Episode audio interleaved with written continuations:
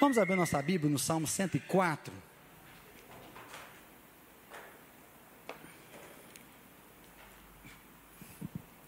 Salmo de número 104. Nós começamos ontem matemática. Ele é. E aí se fala muito hoje que Deus é um só, né? Deus está em todos os lugares, só os caminhos que são diferentes, ele é um só. De certa forma, parece que a gente serve um Deus sem nome. Por que sem nome? Porque um é o Deus Baal, o outro é Astarote, meu Exu Caveira, né, o capa preta. Não, nosso é Deus. E aí ele carrega esse nome do eu sou. Domingo passado, então, nós percebemos, e uma frase que me tocou, e foi até o tema da mensagem do pastor Timothy Kerr, que falou assim: que Deus é algo mais. Né? E aí é muito legal, e tem um livro que ele vai discorrer, que a ciência ela tenta desmistificar e levar o ser humano a acreditar que Deus não existe. Um dos propósitos de muitos cientistas é anular a existência de Deus. Então ela vira e mexe, ela faz questionamentos, ela tenta comprovar que Deus não existe, a inexistência de Deus. É, um filósofo chegou a dizer que Deus está morto. De certa forma, nós devemos até concordar porque alguns cristãos pregam Deus, mas vivem como se ele tivesse morto. Você olha para o testemunho daquela pessoa, realmente parece um Deus que é falso, porque a vida da pessoa não condiz com a crença, não condiz com a fala dela. E aí é onde nós encontramos muitas pessoas que se dizem ateus ou que abandonaram a fé porque se frustraram com a igreja, se frustraram com pessoas. Né?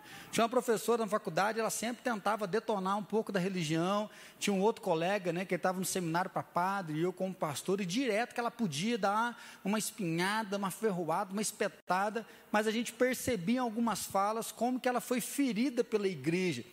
Então, alguém que na infância foi ferida pela igreja, agora ela abandona Deus como se Deus fosse mal, né? como se Deus fosse a igreja, mas a maneira que a igreja representava levou ela a falar daquela forma e viver daquela maneira.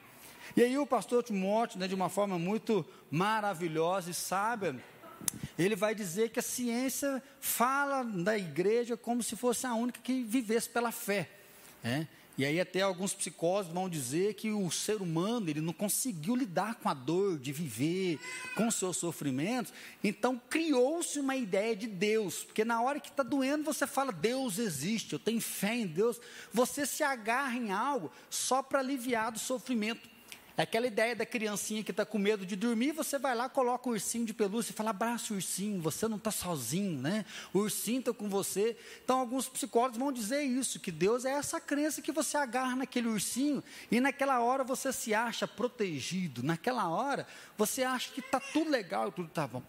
E aí a gente vai perceber que a ciência, por mais que ela avançou, né, por melhor que ela seja uma bênção na nossa vida, de fazer várias conquistas, de provar várias conquistas, ela também parte de um pressuposto de fé.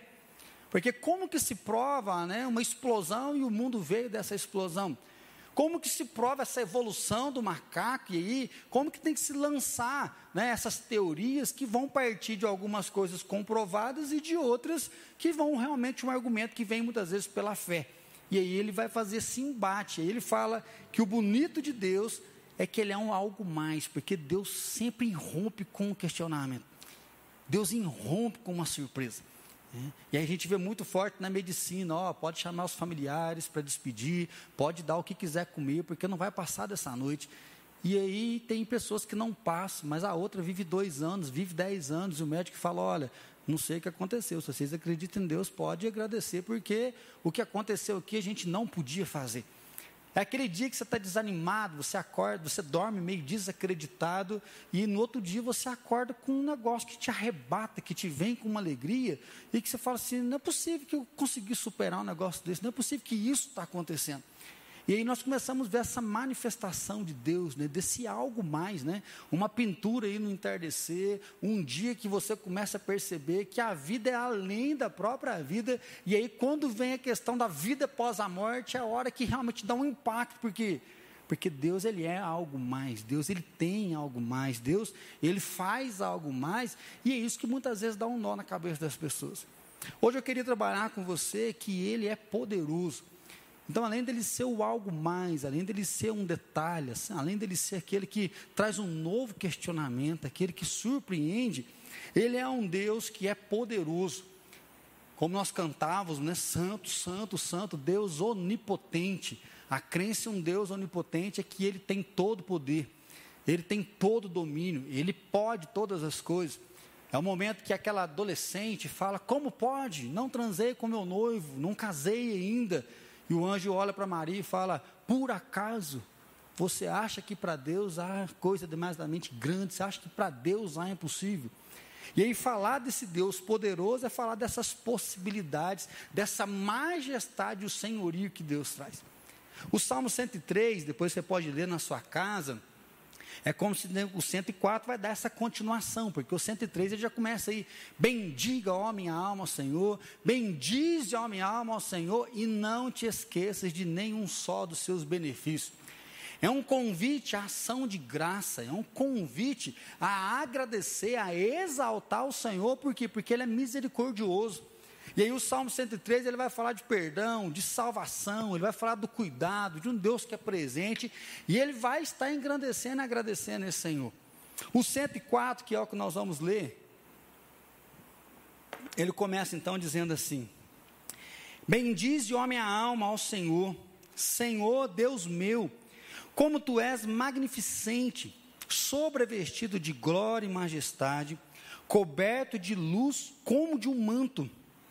Tu estendes o céu como uma cortina, põe nas águas o vigamento da tua morada, toma as nuvens por teu carro e voa nas asas do vento. Faz a teus anjos ventos e a teus ministros labaredo de fogo. O salmista então está bem dizendo a Deus e dizendo que ele é magnificente e diz que ele estende os céus como uma cortina. A linguagem de cortina é aquela linguagem das tendas, né? aquela noção do tabernáculo, de sair do Egito e arma a tenda, desarma a tenda. Então era um povo que estava acostumado com isso. É lembrar de Absalão, quando ele quer humilhar o pai dele, ele arma uma tenda no centro do palácio para que as pessoas pudessem ver ele cometendo o pecado. Mas aqui o salmista diz então que Deus ele estende o céu como uma cortina. É uma ideia de você pegar um edredom, agora que está meio friozinho, e quando você dá aquela chacoalhada no edredom, ele desce, né? ele cobre aquela cama inteira. É a ideia de um Deus que estende os céus, ao qual nós vemos que é grande essa dimensão, e falar que ele está em cima de uma cama. Ele está abrindo uma cortina de uma sala por falar do tamanho do domínio poder. Aqui diz que as nuvens né, são carro, as nuvens, a ideia é que a nuvem é uma carruagem, e ele anda então sobre os ventos. O salmista está dizendo isso né, para as nuvens, que você fica tentando olhar e viu um animal, viu uma figura. Ele fala que Deus está então passeando né, em volta da terra. O profeta, ele vai ter um olhar dizendo que Deus se assenta no trono e ele coloca o pé sobre o nosso planeta. É aquela ideia da poltrona do vovô, que você senta na poltrona do vovô e alguém põe um puff para você descansar o calcanhar, para você não ficar né, com o pé elevado, e aí você descansa. É como se o profeta dissesse que Deus está sentado no trono, e o nosso planeta, em toda dimensão, Deus está descansando o calcanhar dele. O salmista de profeta também vai dizer que as nuvens são o pó dos pés de Deus. É como se Deus tivesse acordado de manhãzinha, eu vou dar uma corridinha, e Deus deu uma leve corridinha sobre o planeta, e aí levantou poeira nos seus passos. E ele está olhando para as nuvens e dizendo que as nuvens, elas refletem a poeira desse pé, desse Deus que é grande, desse Deus que é todo poderoso. Versículo 5: Lançaste os fundamentos da terra, para que ele não vacile em tempo algum. Tomaste o abismo por vestuário e o cobriste. As águas ficaram acima das montanhas. Acho que o Thaís que vai ter que vir dar aula para nós agora. A tua repreensão fugiram a voz do trovão, bateram em retirada. Elevaram-se os montes, desceram os vales, até o lugar que lhes havia preparado. Puseste águas de divisa que não ultrapassarão, para que não torne a cobrir a terra Tu fazes rebentar fontes no vale, cujas, cujas águas correm entre os montes, dão de beber a todos os animais do campo. Os jumentos selvagens matam a sua sede, junto delas tem as aves do céu o seu pasto, e por entre as ramagens desfaz o seu canto. O salmista nos convida a olhar um Deus que tem uma voz como um de trovão. E quando ele fala, né, todas as coisas batem em retirada. É quando nós lembramos de falar de uma voz de trovão, eu não sei como que você fica diante de um trovão, né? Um trovão bem trovoado, né? Não tem como você falar assim, trovão. Quando vem um trovão muito forte, aquilo treme até a janela da casa da gente. Quando dá um trovão, é como se algo dentro da gente mexesse, que a gente leva um susto, que essa ideia de temor, de impacto, de abalo. E aí falar que a voz de Deus é um trovão é para mostrar o poderio desse abalo. Falar que a voz de Deus é voz de trovão é quando Jesus está lá na popa do barco, ele diz: vento, para, mar, acalma. E aquilo acalma na hora. Falar que a voz de Deus é como de trovão é lembrar quando Jesus está lá na cruz e fala: Pai, a ti eu entrego o meu espírito. Diz que dá um terremoto, o véu se rasga de alto a baixo e muitas pessoas que morreram ressuscitaram e voltaram para suas casas. Provavelmente, três horas da tarde, parecia que era nove horas da noite, porque o céu estava em trevas, e quando ele dá o último suspiro, um abalo de Deus, né? Alguns teólogos vão dizer que o grito de Deus vem através daquele terremoto. Olhar então para uma voz de trovão, né? Apocalipse vai dizer como voz de muitas águas, está falando daquele que no princípio criou Deus os céus e a terra, e ele disse: haja luz, e houve luz. É aquele que faz separação entre a porção seca e a porção molhada. E aí eu não sei se você reparou, porque às vezes a gente vai lendo, né, e deixa a coisa acontecer. Olha aí o versículo 6. Tomaste o abismo por vestuário e a cobriste. As águas ficaram acima das montanhas. A tua repreensão fugiram a voz do teu trovão, bateram em retirada, elevaram-se os montes, desceram os vales até ao lugar que lhes havia preparado. É pensar um pouco no movimento das placas tectônicas, ou seja, o planeta está mexendo. Olhar para esse texto, né, lembrar que o salmista não tinha a concepção científica que nós temos, né, de poder olhar por todo o avanço científico. Mas tem que olhar para esse texto lembrando que no princípio a terra era sem forma, no princípio a terra era vazia.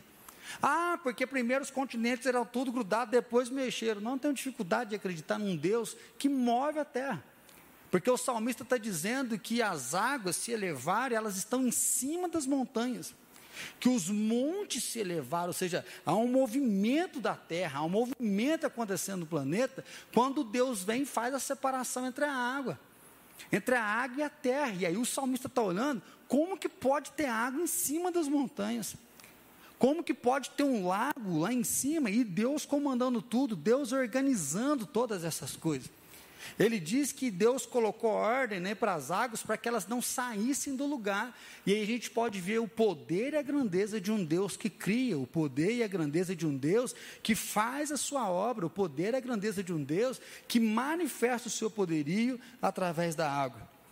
Pensar é na água, e ele vai dizer que os animais do campo, eles estão bebendo dessa água, versículo 11, os jumentos selvagens, eles estão matando a sua sede, e as aves do céu estão encontrando repouso e deferindo o seu canto e fazendo cantos de alegria.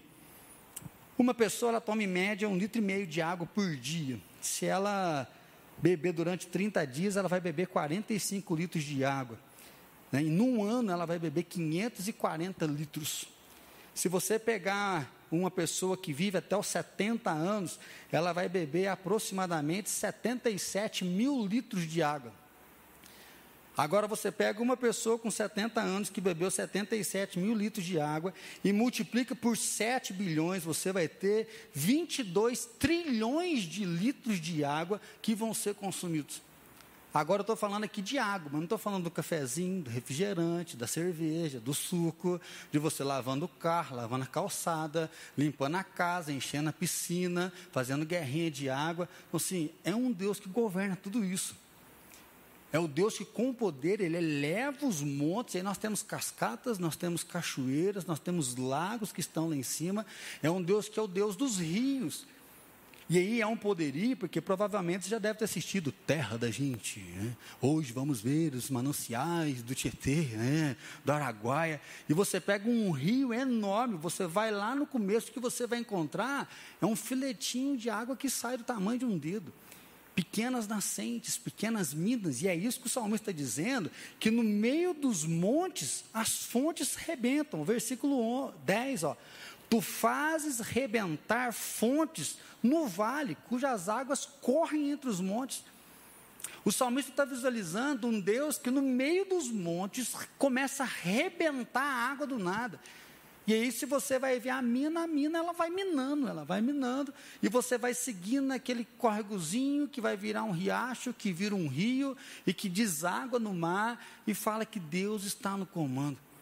E essa água que vão passar barcos, que vai ser uma hidrovia, que vai levar alimentação para o nosso país inteiro, que as pessoas vão andar de jet ski, que você vai passar um final de semana nadando, essa água que evapora, essa água que volta para a terra através da chuva, e fala assim: vai acabar a maior seca dos últimos 100 anos, de uma hora para outra, irrompe uma chuva que alaga a cidade por todos os cantos.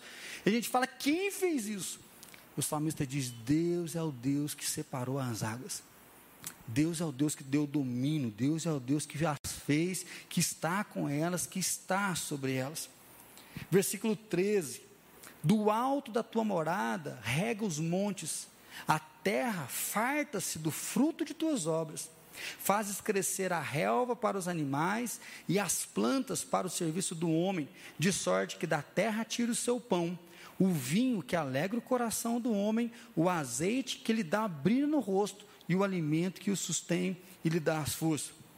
Então, uma semente, ele está falando que essa água, ela rega a terra, e essa terra, ela vai produzir ervas que vai alimentar os animais. Eu não sei se você para para pensar a questão da alimentação, e é isso que ele está dizendo aqui. O Deus que separa, então, e ele cria essa geografia, esse Deus que faz todo um sistema que vai estar controlado com estações de ano, diz que esse Deus, ele começa a produzir mantimento, mantimento através da água. Então pense em quantos animais que vão se alimentar de plantas, quantos animais que vão nesses herbívoros que vão alimentar e não falta capim, não falta mato, não falta folha, não falta fruto, por quê? Porque Deus está regando e Deus está cuidando. Eu peguei uma fonte rápida, então não sei falar para vocês a exatidão dessas informações, mas dá para a gente poder pensar pelo menos um pouco junto hoje. Eu pensei numa semente de laranjeira, de laranja. Uma semente de laranja, aí já começa o milagre da vida, porque essa semente ela vai ter que ser, ela vai secar e ela vai ser enterrada. Então, seja, é um princípio de que para nascer tem que morrer. E ela vai ser enterrada e ela vai produzir um pé de laranja. Esse site que eu dei uma olhadinha diz que uma laranjeira ela pode produzir até duas mil laranjas. E aí diz que há também uma estatística que um pé de laranja vai viver de 15 a 25 anos, dependendo da região e do lugar que está. Então vamos fazer uma conta aí. Se você tem 25 anos né, em uma laranjeira produzindo 2 mil laranjas por ano, né, são, são 50 mil laranjas. Se você fizer mais uma conta, que cada laranja tem pelo menos cinco sementes, que é uma média entre elas. Uma semente que produziu um pé de laranja, ela vai produzir 150 mil outras sementes. E aí nós estamos falando de laranjeira, ou seja, se pregamos um Deus que é vida, um Deus que é criador e que tem todo um planeta para gerir, esse Deus coloca na sua criação o poder multiplicador da vida. Esse Deus coloca na própria criação esse DNA dele que é de multiplicar. Ele cria o homem e fala: multiplique, povoe a terra, encho a terra. E para que haja uma manutenção desse projeto primeiro dele, essa semente que era só uma enterrada, ela produz 150 mil. E aí sim que ele vai dizer que ao mesmo momento que os animais estão comendo, o homem está tirando a planta para o seu serviço.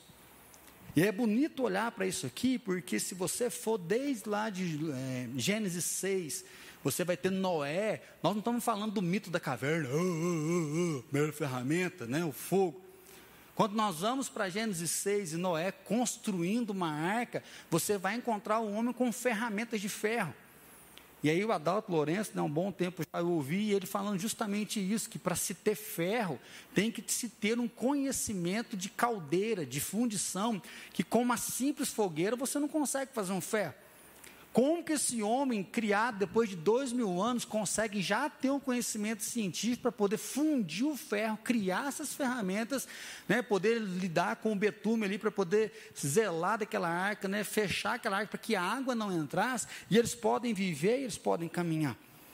E aí então Deus fala desse homem que é cuidado por ele, aí ele diz: Deus dá o pão para que ele possa tirar o seu sustento, ele dá o vinho que alega o coração e o azeite que dá brilho ao rosto. Segredo de beleza para as mulheres aí, tá? Quer ficar com o rosto bem brilhoso, assim? Então ele fala que Deus deu isso, e ele vai falar de três exemplos. Ele fala que um é o sustento. Esse Deus que dá o feijão com arroz, esse Deus que dá a sustância, né, o tutano, que você alimenta e você tem força para aguentar o tranco do dia a dia. Esse mesmo Deus, ele dá o vinho. O vinho vem com o símbolo da alegria. O vinho vem com o símbolo da festa, da celebração. Então ele não te dá apenas o sustento, mas ele também coloca motivos de celebração. É um Deus que coloca festa na vida da gente, festa da Páscoa, festa do tabernáculo, festa da colheita. É um Deus que é festivo, não é um Deus que é carrancudo. Esse mesmo Deus que fala do azeite, que aí ele vai vir como proteção naquela época, né, contra picadas, contra bichos, com o azeite, que era essa unção da preparação, da separação, é o azeite que é medicinal, é o azeite que é a lamparina, né, que clareia a vista dele, diz que Deus está fazendo isso e Deus está dando isso para eles. Hoje à tarde eu estava vendo um pedaço da corrida e eles fizeram uma filmagem né, da Avenida Paulista, né, e aqui negócio de cima, e aí você olha para aquela cidade, a selva de pedra, né, São Paulo, prédio para tudo quanto é lado, e pensando nesse sermão, foi assim, quantos pães franceses, né, quantos pães franceses tem que ser feito por dia para alimentar São Paulo? E aí a gente passa batido que o alimento está muito caro, você vai no supermercado, você assusta, mas a logística que tem que ser criada para sustentar uma cidade para a Copasa colocar água dentro da casa da gente, quantos litros para sustentar Alfenas aí com seus 100 mil habitantes, quantos pães tem que ser produzido. Uma vez eu dei muita risada com a Fran, porque ela não gosta de coração de frango. Eu falei, nossa, estou até com vontade de fazer um churrasquinho, fazer um coraçãozinho. Ela falou, ah, eu tenho muita dó. Eu falei, dó por quê? Ah, você vê aquele saquinho né, de um quilo. Quantos frangos tem que morrer para fazer um saquinho de um quilo, né? Coitadinho. Falei, minha filha, você não tem que pensar em quantos frangos tem que morrer para fazer um kit de coraçãozinho. Você tem que pensar quantos frangos tem que morrer para tirar peito, para fazer coxinha, para o Brasil inteiro, para só comer coxinha para tudo quanto é lado. Então, assim, é muita coisa. Quantos animais que são sacrificados, quantas vacas são abatidas semanalmente, e é uma produção que tem que ser sempre reposta. Aí você fala, ah, pastor, mas também estão degradando muito a natureza, estão fazendo de forma violenta com os animais. Sim, porque devido à ganância, o homem quer ganhar muito, o homem depreda. Nós vemos o planeta começando a querer dar um sinal de um colapso, não porque Deus está fora, mas porque nós estamos destruindo aquilo que Ele criou para nós. Aquilo que Ele colocou de forma tão ordenada, tão organizada. Como que Deus fez isso e como que tem alimento para todos? Como que não falta? Como que a gente fala sobre o Brasil? Ele é um celeiro para o mundo inteiro, exporta e manda para fora, e é sempre safra recorde, safra recorde, safra recorde. Por quê? Porque Deus é um Deus poderoso, Ele é o Deus da vida. Ele é a vida, ele frutifica essa vida, ele renova essa vida. É um milagre que o homem não pode fazer, ele vai fazendo, ele vai multiplicando e a vida vai chegando até nós. Versículo 16: Avigoram-se as árvores do Senhor e os cedros do Líbano que ele plantou, em que as aves fazem os seus ninhos, quanto a cegonha, a sua casa não se perde. Os altos montes são das cabras montesinas e as rochas o refúgio do Erganaz. Tudo tem o seu lugar. Ele já falou lá dos, dos, animais selvagens, ele já fala lá do jumento selvagem, agora ele fala que as aves encontram o seu abrigo nas árvores que as cabras montesinas estão nos montes. Eu não sei se você gosta de ver vídeo de animal, mas aí você vê um paredão íngreme, pura rocha, e lá tem uma cabra com quatro patos, de quatro, andando. Nem os alpinistas estão andando nos negócios, e elas estão lá sem nenhum cabo, sem nada segurando. Fala, como é que esse bicho entrou aí? Porque tem um Deus que fez cada um de um jeito. Porque tem um Deus que fez cada um para o seu lugar. Uma mora no alto da montanha, o outro mora dentro de um pau podre. Um mora dentro de uma casa, o outro mora no brejo. Esse dia eu estava vendo um vídeo, a, Fran, a Alice viu um porco e falou, pai, por que que chama porco? Eu falei, porque ele é porco, minha filha. Ele gosta da lama, assim.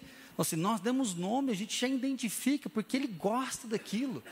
Ele come aquela lavagem com a boca mais boa, que tem hora que dá até vontade. Fala, gente, mas será que tá bom mesmo esse negócio, né? Você vê o bicho ali, você fala assim, como que pode? Como que pode você ver um cachorro comendo uma carniça que rolou na terra e ele vai comendo aquilo? Assim, como que é o paladar do animal desse? Como que é um negócio que esse bicho sobrevive? Como vem um urubu que a gente fala, credo, mas que ele faz uma limpeza, ele está num lugar, fala, como que pode? Como que pode? Porque Deus criou cada um para uma distinta coisa no projeto do equilíbrio da criação. Que um cuida do outro, um alimenta o outro, e a vida renasce, a vida revigora. E o salmista fala assim: cada um no seu lugar, porque tremendos são os feitos do nosso Deus. Cada um fazendo aquilo que Deus chamou para fazer nesse projeto da criação, onde Ele colocou o homem para cuidar e Ele nos convoca a adorá-lo e servi-lo. Fez a lua para marcar o tempo.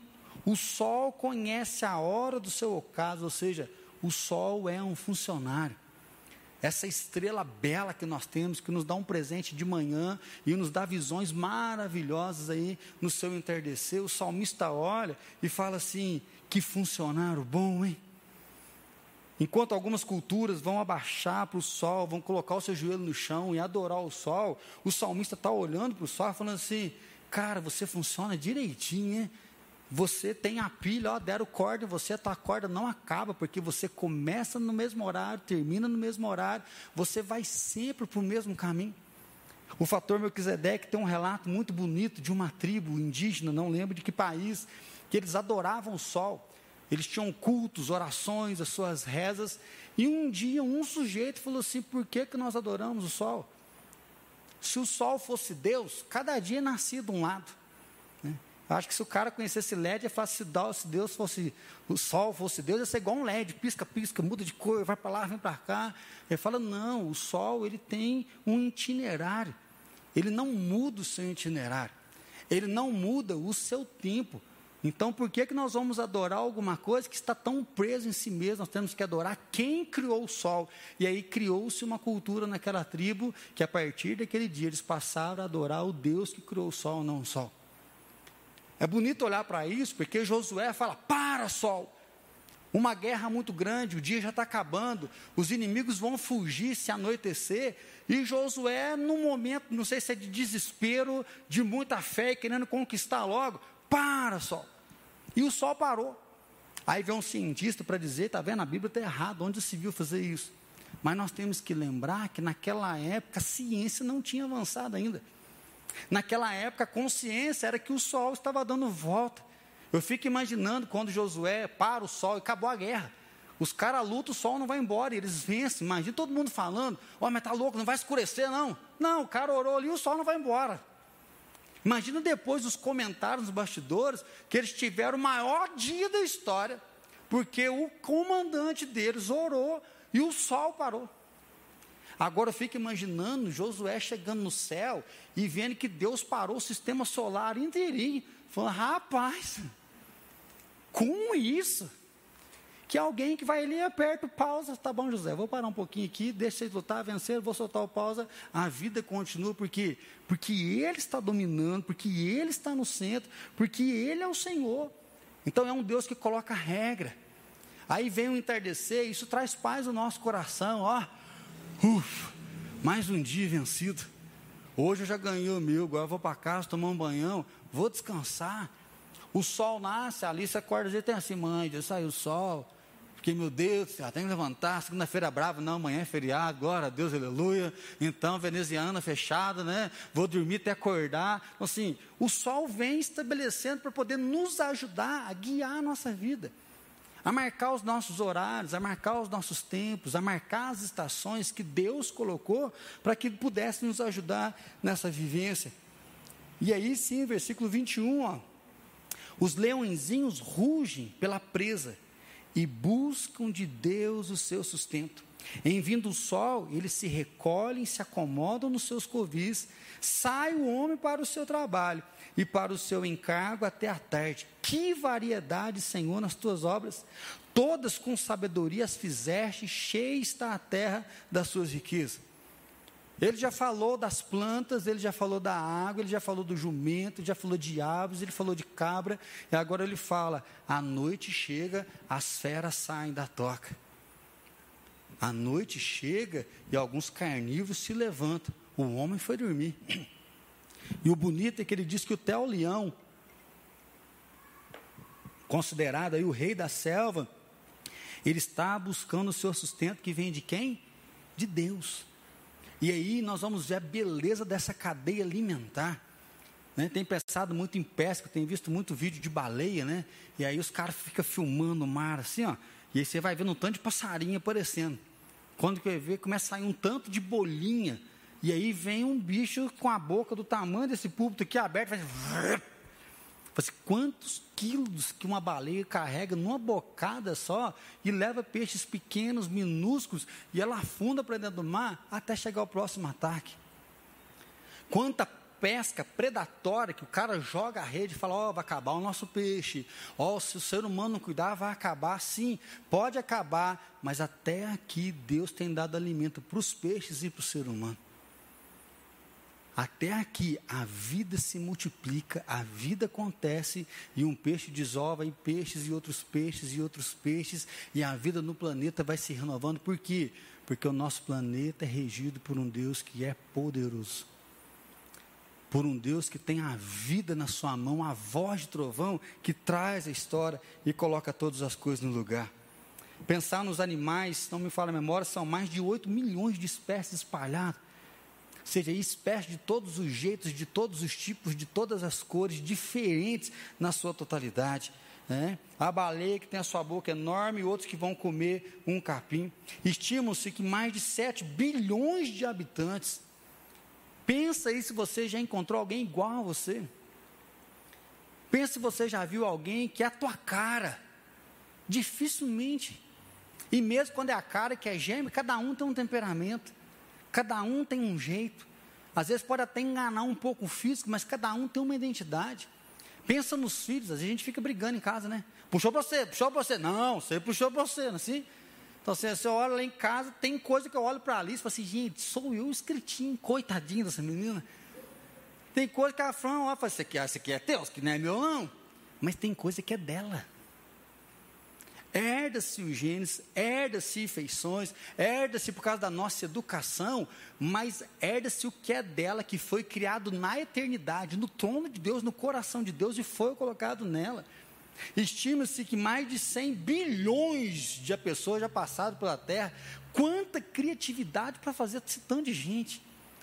E aí a Bíblia diz que Deus criou as estrelas, ele chama cada uma pelo nome mais de 400 bilhões de estrelas na nossa galáxia. Como que ele tem nome para isso tudo? Como que ele sabe cada fio que cai do nosso cabelo? Ele sabe a conta de cada um deles. Né?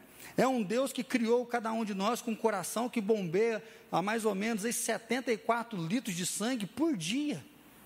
Que nos criou com uma mente que vai guardar, armazenar cerca de 4,7 milhões de livros decorados. Para quem já é mais digital aí, 670 milhões de páginas na internet cabe no HD. Como que Deus nos cria com uma memória musical?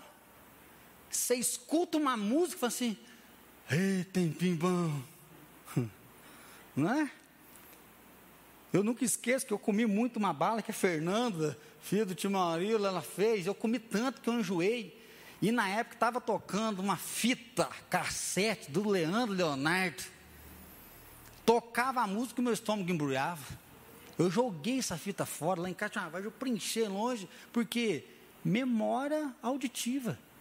Escutava aquilo num período muito depois, um enjoo vinha, por quê? Porque eu sentia até o cheiro da bala, sendo que não estava fazendo. Essa memória né, palativa de você comer uma coisa assim, ah, igualzinho comida da minha avó. É, uma vez minha mãe quase bateu em mim, que eu falei, seu mãe, faz um favor para mim. Ela falou que pede para a avó ensinar você a fazer feijão.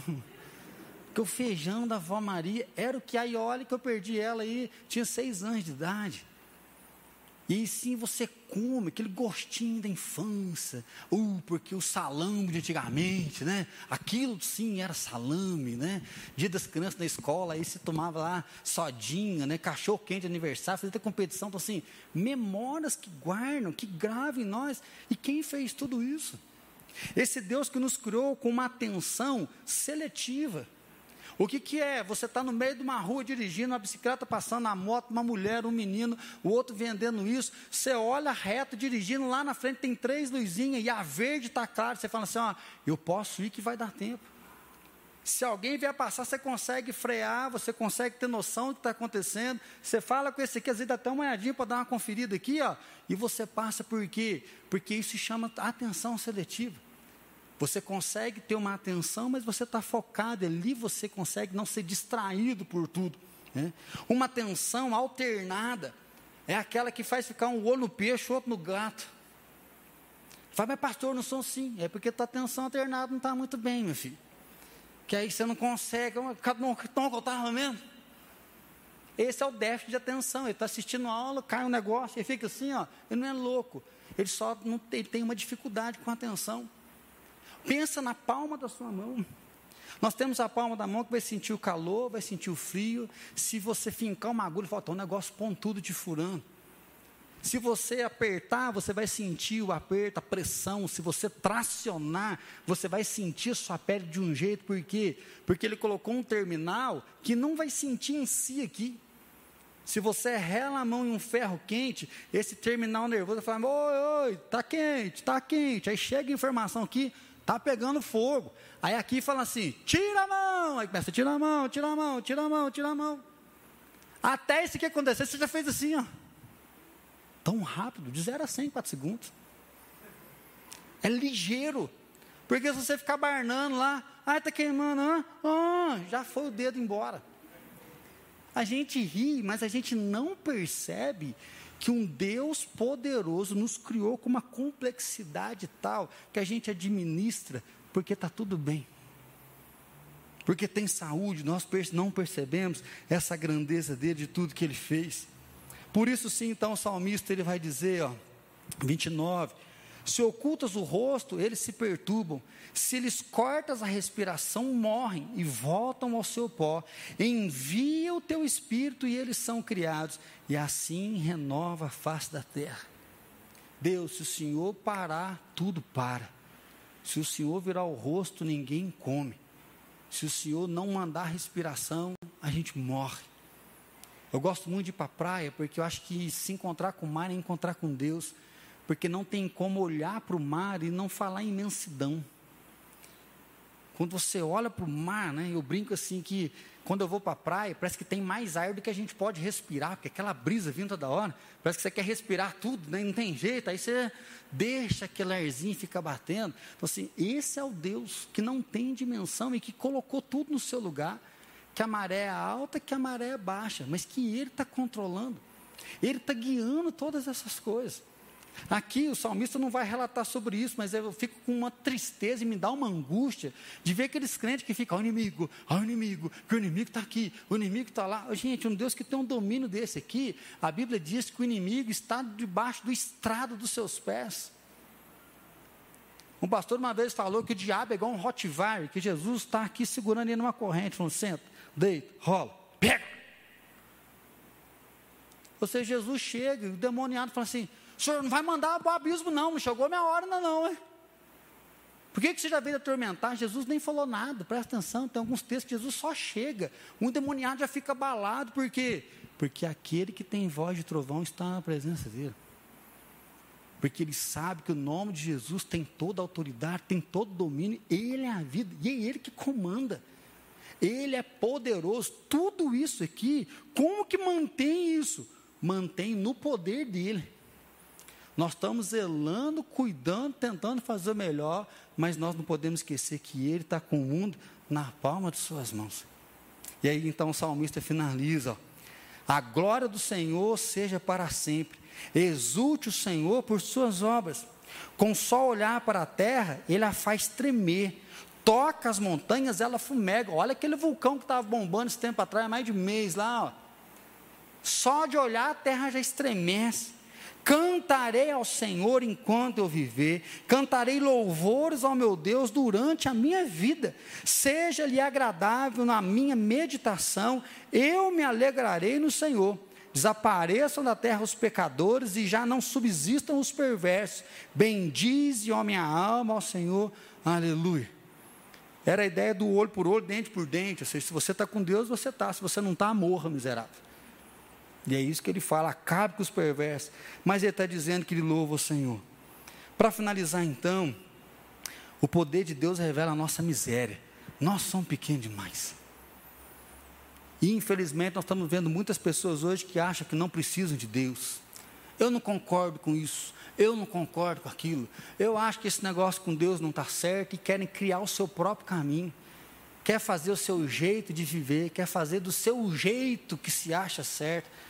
Olhar para um texto desse, olhar para a grandeza de Deus, é ver que nós somos insignificantes. Diante de toda essa manutenção, diante de toda essa grandeza, nós somos pequenos demais. Mas a segunda lição que eu tiro para nós é que o poder de Deus revela a grandeza do amor de Deus por nós. E aí, se você for lá para o Salmo 8, versículo 4 e 5, ele fala assim: que é o homem para Deus lembrar dele? O que, que é você para Deus pensar em você? O que somos nós para que Deus se importe em algum momento? E aí no versículo 4 ele diz assim: Portanto, nos criaste um pouco menor do que deuses. E aí vem a criação, nós, como a excelência da criação, por quê? Porque nós temos a imagem e semelhança do Senhor. Porque Deus nos colocou fôlego de vida.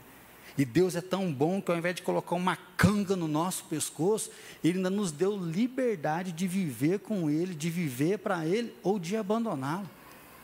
Você pode viver porque você ama, ou você pode ser seduzido pelo mundo, brincar com o mundo, ficar longe do mundo. Ah, porque eu não quero saber de Deus, problema seu. Porque Deus continua sendo Deus, independente de você. Mas mesmo em toda grandeza e majestade, Deus te convida, e a prova disso é que Ele mandou Jesus Cristo para se entregar. Para que você pudesse ser encontrado nesse Deus, para que você pudesse desfrutar da eternidade. É o que Jesus fala lá em Mateus 6,30. Ora, se Deus veste uma erva do campo, que hoje existe e amanhã vai ser lançada no forno, se Deus cuida de um pássaro que não trabalha, mas todo dia ele come, não fará muito mais por vocês, ó homens de pequena fé? E Jesus fala: esse Deus que cuida de todo esse planeta, você acha que ele não vai fazer mais por você? E Jesus está dizendo: Deus te ama, não fique ansioso. Deus te ama, não perca a sua cabeça. Deus te ama, não se desespere. Creia nele, fique com ele. Então, se o poder de Deus revela a miséria, esse mesmo poder revela a grandeza.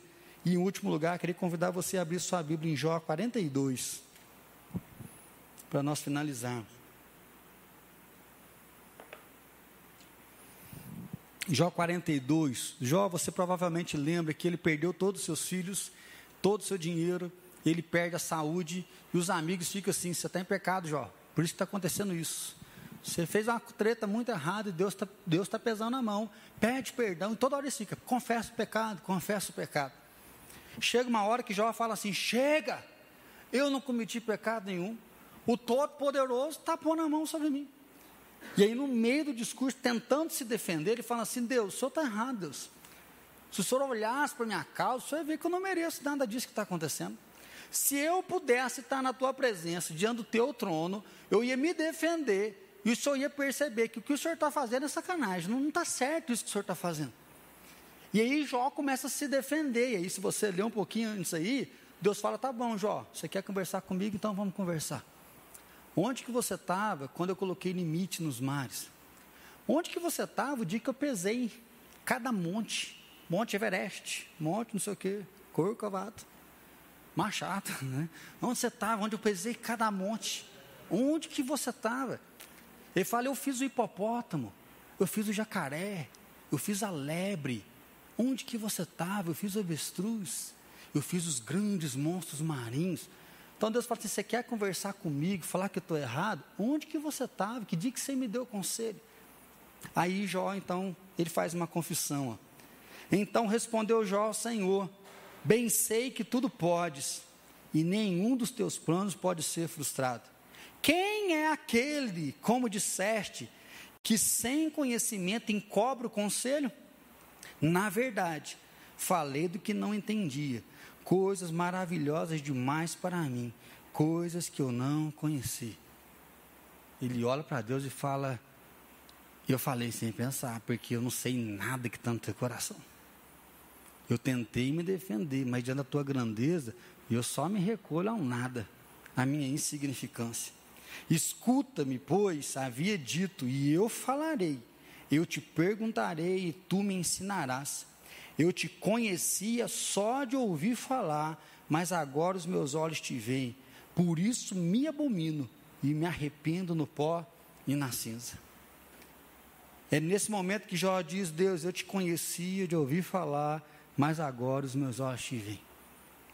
E a única coisa que ele diz aqui é o que?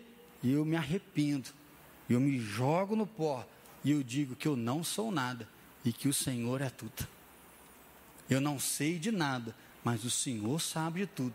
Então fala e eu vou aprender. Fala e eu quero ouvir.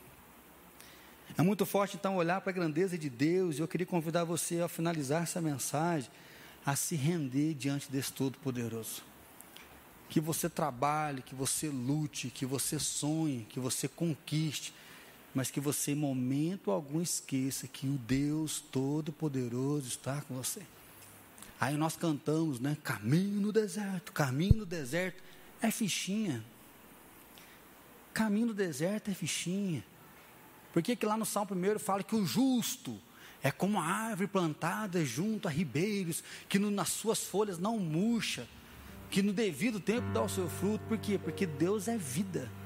Vida é multiplicação. Vida está fora da mão do homem. Porque o homem copia, mas Deus faz do nada. Enquanto a gente estava cantando aqui, assim, nós vamos ter que fazer um culto para a gente mostrar uma foto da Alice para vocês. Nós temos uma foto da Alice com cinco dias, quando ela era um embrião, porque nós fizemos um processo de fertilização. Quando você vê que existe biologia, que é uma célula, nós temos uma foto da Alice com cinco dias. Ninguém tem você já descobriu com três meses, nós descobrimos com cinco dias. Desde o primeiro a gente veio acompanhando. Aí sabe o que o médico falou para nós? Falou assim: olha, não pode transferir agora, nós vamos congelar. A Alice ficou congelada três meses. E depois de três meses, ela foi implantada no útero da Fran. E os médicos falaram assim: ó, o embrião está aí, mas você não está grávida. Porque médico nenhum consegue engravidar. Porque a vida vem de Deus. Daqui 15 dias vocês fazem o teste. Que vocês tenham uma boa sorte. E naquele dia, o Todo-Poderoso nos deu uma boa sorte. E a gente dá risada, que nós estamos debaixo do edredom ela está assim, sem coberta. Ah, ficou três meses no congelador, agora já está. já evoluiu o nível a mais a ciência cresce, caminha, conquista, porque o Deus Todo-Poderoso está no controle, o Todo-Poderoso está no domínio, e o Todo-Poderoso diz: Vem, filho amado. O Todo-Poderoso diz: Se renda a mim corra, mas não perca sua vida, festeje né, com seu vinho, com a festa, mas não esqueça de mim, chore, mas não se perca, porque eu sou todo-poderoso, eu tenho todo o domínio e eu amo você. Então que você possa lembrar que Deus é, Ele é, e é algo mais, mas Ele é o Todo-Poderoso, o Criador de todas as coisas. Senhor Deus, nós louvamos o Teu nome todos os dias. Nós queremos, ó Deus, engrandecer o Deus da criação, esse Deus todo-poderoso que está no controle, que tem o governo. Pai, nós queremos aquietar o nosso coração, sossegar a nossa alma em Ti, sabendo que o Senhor, o nosso Deus, está conosco. O Deus de Jacó, Pai, é presente nas nossas vidas. Pai de amor, revela a cada um de nós. O Senhor é um Deus que se dá a conhecer. A tua palavra diz que as coisas reveladas pertencem a nós e aos nossos filhos. Pai de amor, se revela a cada irmão, cada irmã aqui presente. Ó Deus, que o Senhor revele grandes coisas, grandes obras, que o Senhor revele grandes mistérios a cada um de nós, mas também, ó Deus, que nos pequenos detalhes, que na simplicidade, nas pequenas coisas, nós possamos ver a tua mão, ver o teu controle, ver o teu domínio, que o Senhor é o Deus da vida, é o Deus da multiplicação, o Senhor é um Deus extraordinário, bendito é o teu nome. Pai de amor, nós te bendizemos e agradecemos, porque o Senhor compartilhou a eternidade conosco, Senhor nos fez a tua imagem e semelhança, o Senhor nos deu o privilégio de poder caminhar com o Senhor, de reunir como tua igreja para te adorar, para te bendizer e para declarar que o Senhor é poderoso, que o Senhor é onipotente, que o Senhor é o Deus sempre presente e que nada foge ao teu domínio, nada foge ao teu controle. Pai de amor, nos despede, dando uma semana de paz, dando uma semana de graça, que a tua inspiração nos acompanhe, que a tua presença no nosso lar seja inconfundível e que a graça maravilhosa do Senhor Jesus Cristo, nosso Salvador, o amor do Pai Todo-Poderoso e que a paz do Espírito Santo seja derramado sobre cada um de nós e sobre todos os nossos irmãos que estão espalhados na face da terra hoje e para todos sempre. Amém. Senhor.